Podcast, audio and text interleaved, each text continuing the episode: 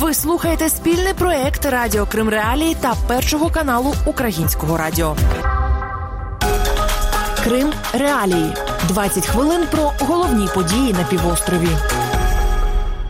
Вітаю з вами Олена Римовська і Крим Реалії. У цьому випуску ви дізнаєтесь про таке.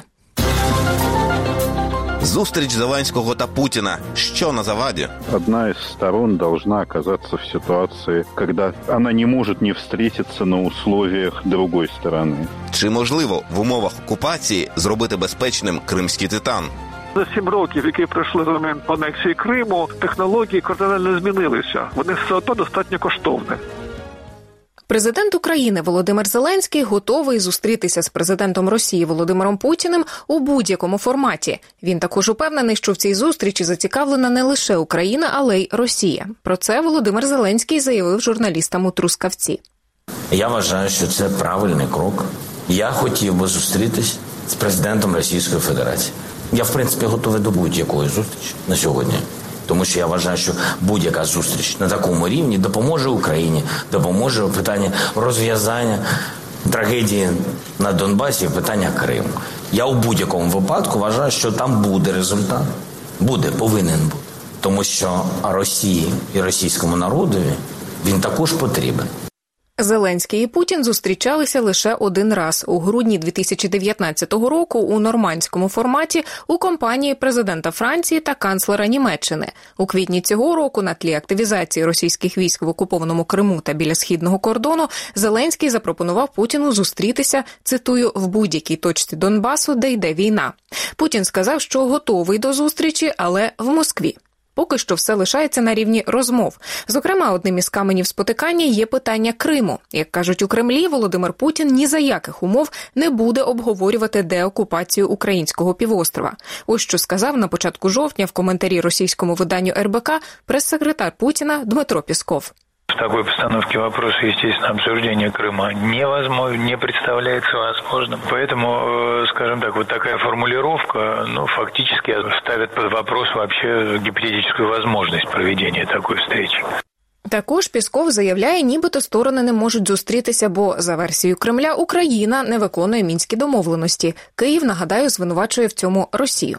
Російський політичний оглядач із Чехії Іван Преображенський упевнений, що найменше до кінця цього року зустріч між Путіним і Зеленським не відбудеться. Никаких для этого оснований сейчас нет. А Для того, чтобы встреча состоялась, одна из сторон должна оказаться в ситуации, когда, скажем так, она не может не встретиться на условиях другой стороны. Встречаться с Владимиром Зеленским напрямую Владимир Путин готов только при условии, что, по сути дела, вся встреча пройдет по кремлевскому сценарию. На это, соответственно, не согласна украинская сторона. Никаких возможностей для того, чтобы достичь сейчас компромисс по Донбассу, практически нет. Россия, наоборот, демонстративно проводит свои выборы среди жителей Донбасса, которым были розданы российские паспорта. Соответственно, просто не возникает точек для пересечения. Преображенський додає, нинішнє керівництво Росії не захоче обговорювати навіть потенційні зміни у статусі Криму. Разве что она окажется в катастрофической совершенно ситуации, это будет вынужденное действие. Поэтому до тех пор, пока Владимир Зеленский пытается обсудить весь комплекс проблем и Донбасс, и Крым, экономические и газовые взаимоотношения в одном пакете, никакой встречи двусторонней на уровне лидеров в принципе не произойдет. В інтерв'ю РБК речник Путіна Дмитро Пісков, однак, сказав, що не виключає, що зустріч таки відбудеться. Безусловно, два президента встретятся, когда они оба будут готовы, когда будет какая-то повестка дня их общения, когда они поймут, о чем им разговаривать. Тогда они и встретятся. Директор програми Російські та білоруські студії Центру Українська призма Максим Хілько вважає, що готовність президента України з точки зору Москви може означати лише одне, що він готовий іти на поступки.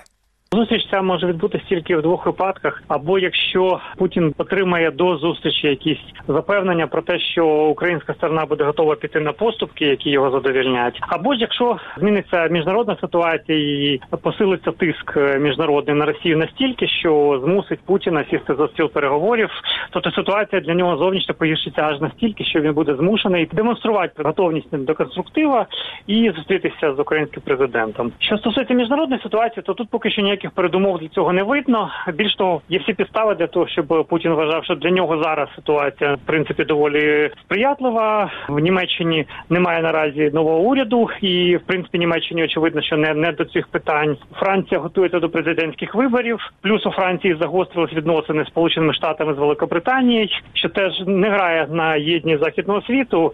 Між тим, в ув'язненні в Криму та Росії нині понад сотня людей, яких Україна вважає політичними в'язнями. Колишній політв'язень Кремля, кінорежисер Олег Сенцов, зазначив у коментарі Кремреалії, що добитися від Росії звільнення політв'язнів можна лише шляхом міжнародного тиску на Кремль.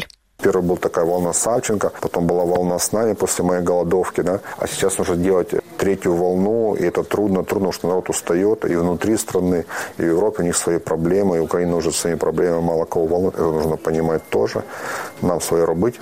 И будем бороться, и политзаключенные появляются, но вот это лишь следствие агрессии, нужно понимать. То есть мы вытираем, как говорится, воду, которая льется из крана, нужно перекрыть кран, то есть нужно прекратить агрессию. Агрессия может прекратить только тогда, когда в России поменяется политическая не только власть Путина, а в принципе система политическая. Она может произойти только когда у них будут какие-то внутренние серьезные изменения, и нужно работать в этом направлении, бороться с Путиным, а не договариваться.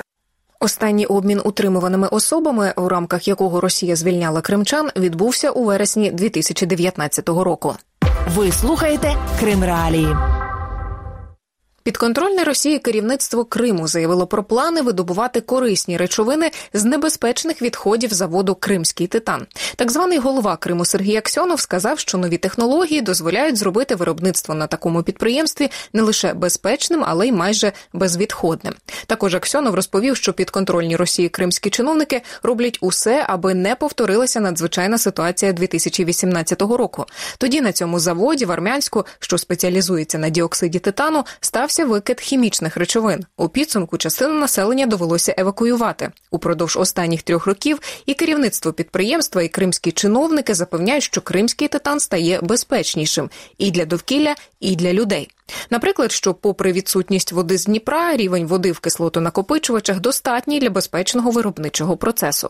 Також у вересні технічний директор кримського титану Олег Курдес сказав у коментарі російському телеканалу Вєсті Крим, що незабаром на заводі запрацює високотехнологічний комплекс нейтралізації відходів виробництва. Вони потраплятимуть не в згадані кислотонакопичувачі, а на спеціальний об'єкт.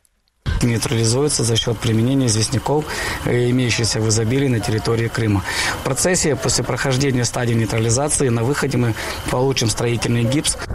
Юрій Соломаха, колишній голова спілки підприємців Армянська та колишній працівник кримського титану. Він розповів Кримреалії, що інфраструктура, яка дозволяла перетворити відходи виробництва на корисні речовини, вже існує на цьому підприємстві. Дело в том, что цех по добыче и обогащению редкоземельных металлов там был. Он подразворованный, но я думаю, что ничего сложного, чтобы восстановить это дело, то есть не составить. Другое дело, что денег господин Фиртыш хронически не хочет на это выделять. Кримський титан розпочав свою роботу ще на початку 70-х, а на початку 2000-х завод перейшов під контроль групи компаній українського бізнесмена Дмитра Фірташа. Після початку окупації Криму підприємство передали в управління дочірньому підприємству в Росії. На сайті групи компаній Фірташа завод в Армянську вказаний серед об'єктів у власності бізнесмена. Кримреалії готові надати групі компаній бізнесмена можливість прокоментувати зауваження, висловлене Юрієм Соломахою.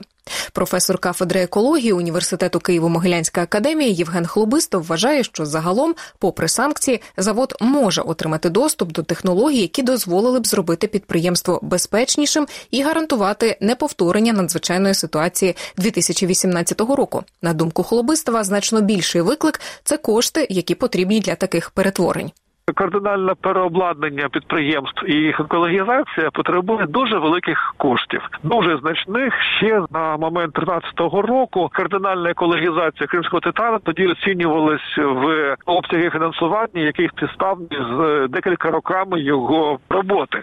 Тобто я не бачу сьогодні можливостей з точки зору окупаційної влади, що вони такі гроші туди вкладали, інвестували. А значить, що навряд чи це буде реальністю за ці роки, за сім років, які пройшли за момент анексії Криму, технології кардинально змінилися. Вони все одно достатньо коштовні. Нині на півночі Криму розташовані три великі підприємства хімічної промисловості. Крім титану, це також Кримський содовий та Кримський бромний заводи. Попри те, що сам так званий голова Криму Сергій Аксьонов визнавав, що ця місцевість фактично спустошена з огляду на сусідство з такими виробництвами, у підконтрольному Росії уряді Криму анонсують плани з розвитку сільського господарства в цій частині окупованого півострова, наприклад, налагодити масовий вилов риби у затоці Сиваш, на березі якої, зокрема, розташовані потужності вартості кримського титану.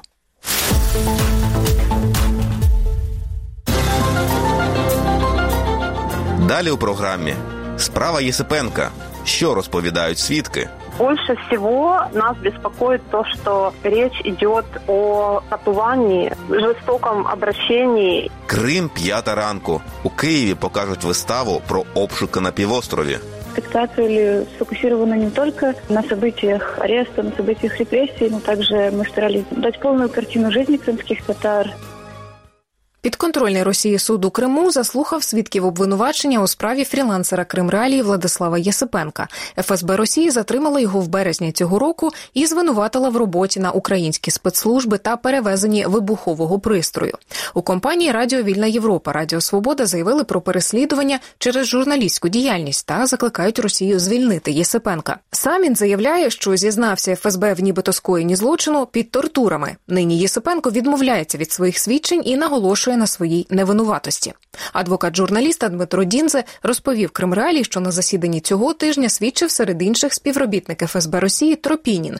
Він розповів, як у рамках слідчих дій їздив із Єсипенком оглядати місцевість, де нібито був розташований сховок, що його українські спецслужби використовували, аби передати Владиславу боєприпаси. Ну, Владислав говорит, что на самом деле он никуда с этим оперативником Тропининым не ездил. Его привезли с Бахчисарая после пыток на машине к месту, где проводилось вот это оперативно-розыскное мероприятие обследования участка местности. Показали, грубо говоря, на что надо указать. Потом приехал э, оперативник Тропинин, потом появились представители общественности на месте. Ну, грубо говоря, всех довозили по мере возможности. И начали уже проводить это оперативно-розыскное мероприятие. Правозахисниця, активістка руху Кримська Солідарність Лутфія Зудієва вважає безглуздим звинувачувати журналіста у спробі диверсії. Для меня и для жителей Крыма этот процесс представляет общественный интерес и является резонансным именно поэтому. Во-вторых, сам Есипенко еще до начала судебного процесса через своих адвокатов заявил о том, что мало того, что к нему применялись пытки, вся вот эта история с э, гранатой, с ее обнаружением в селе Правда, в схроне, в дупле дерева, это вымышленная история, и его фактически заставили воспроизвести все эти действия под э, огромным психологическим и физическим фізичним давленням. Владислав Єсипенко не професійний журналіст. Він переїхав із родиною на півострів незадовго до початку окупації. Незабаром після повернувся на материкову частину України, але періодично їздив на півострів, де знімав відео для проєкту Радіо Свобода Крим Реалі.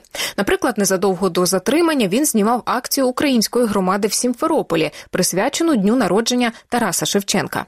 На захист Єсипенка виступило не лише Радіо Свобода, але й низка міжнародних правозахисних організацій, зокрема репортери без кордонів. А виконавча директорка інституту масової інформації Оксана Романюк каже: для неї очевидно, що процес Єсипенка в окупованому Криму це як вона висловилася, театр з масками й акторами.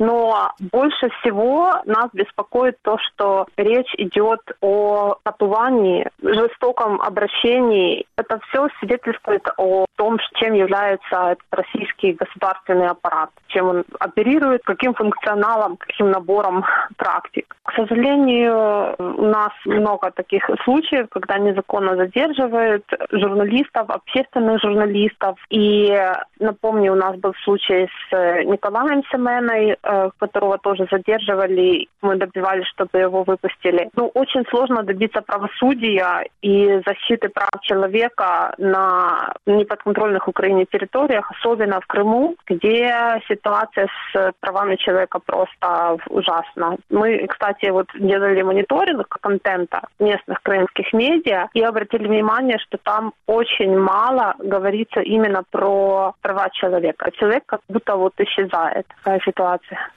Наприкінці вересня Національна спілка журналістів України закликала до солідарності з Владиславом Єсипенком та іншими українськими громадянськими журналістами, що нині затримані або вже засуджені в окупованому Криму чи Росії. Всього, за даними спілки, таких людей 13.